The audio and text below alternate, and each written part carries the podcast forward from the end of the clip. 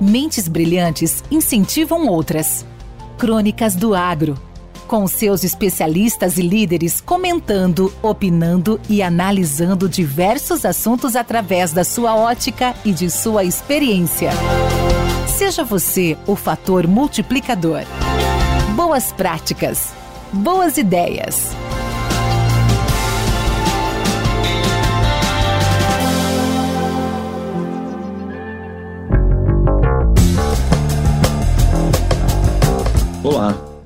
Meu nome é Luiz Fernando Esgoda, da LFZ Consultoria em Agronegócios. Hoje vamos falar sobre um assunto bastante interessante e pertinente ao dia a dia do consultor de vendas, do homem de campo, do RTV, do AT e mesmo do gerente de uma filial de revenda e assim por diante, né? Vamos falar do gerenciamento de uma carteira de clientes, um gerenciamento de um território de vendas, né?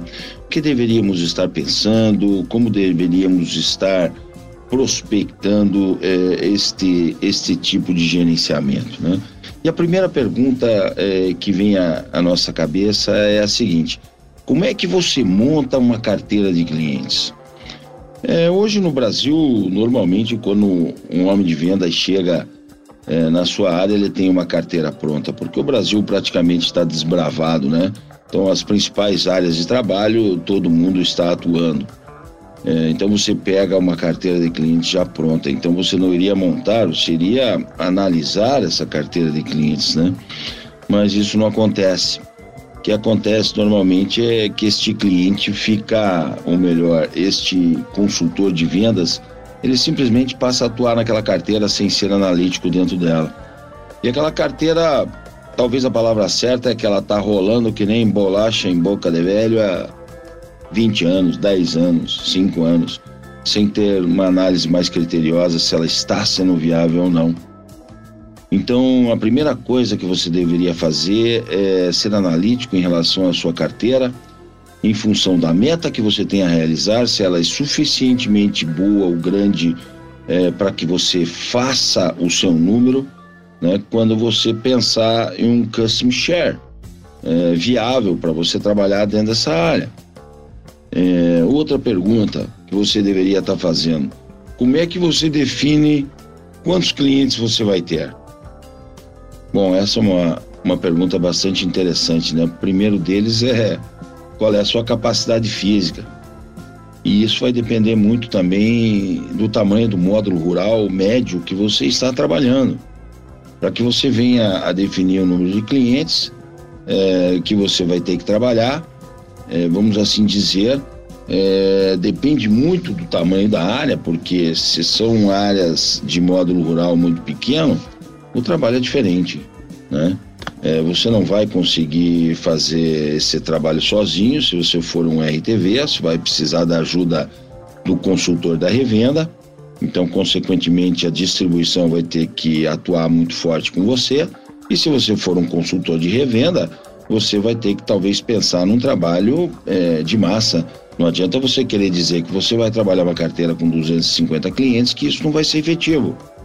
Então você tem que começar a pensar em trabalhar de forma diferente. Mas eu acho que principalmente o que você tem que pensar é que se o número de clientes que você tem, né, é mais importante até que o número de clientes que você tem é o tamanho da área que você está atendendo, ela vai ser suficientemente grande para você fazer o seu resultado, a sua meta, de acordo com a participação que você queira ter dentro desses clientes, ou seja, de acordo com o custom share. E como é que você enxerga essas oportunidades? Como é que você enxerga tudo isso? Não tem jeito. Você tem que ser extremamente analítico.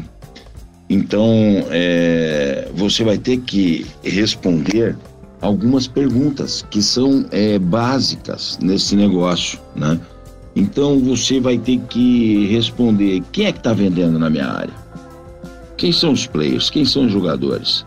O que que cada um deles está vendendo? Por quanto cada um deles está vendendo? Quando que eles estão vendendo?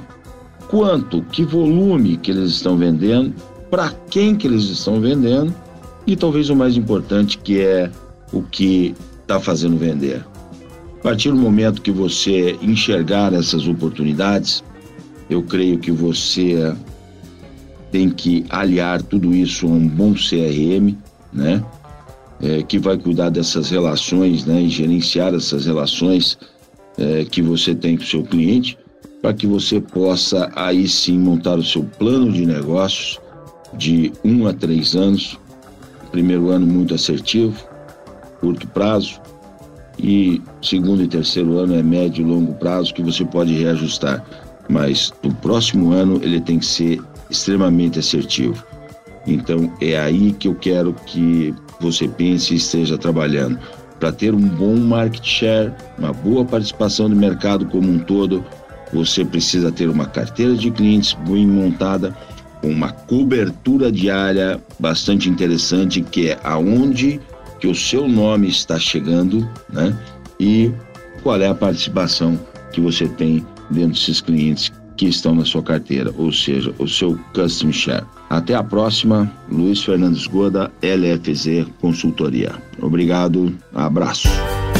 Com temas expressivos e dinâmicos, esse intercâmbio semanal visa oferecer um melhor desenvolvimento em suas habilidades profissionais e nas atividades e práticas do seu cotidiano.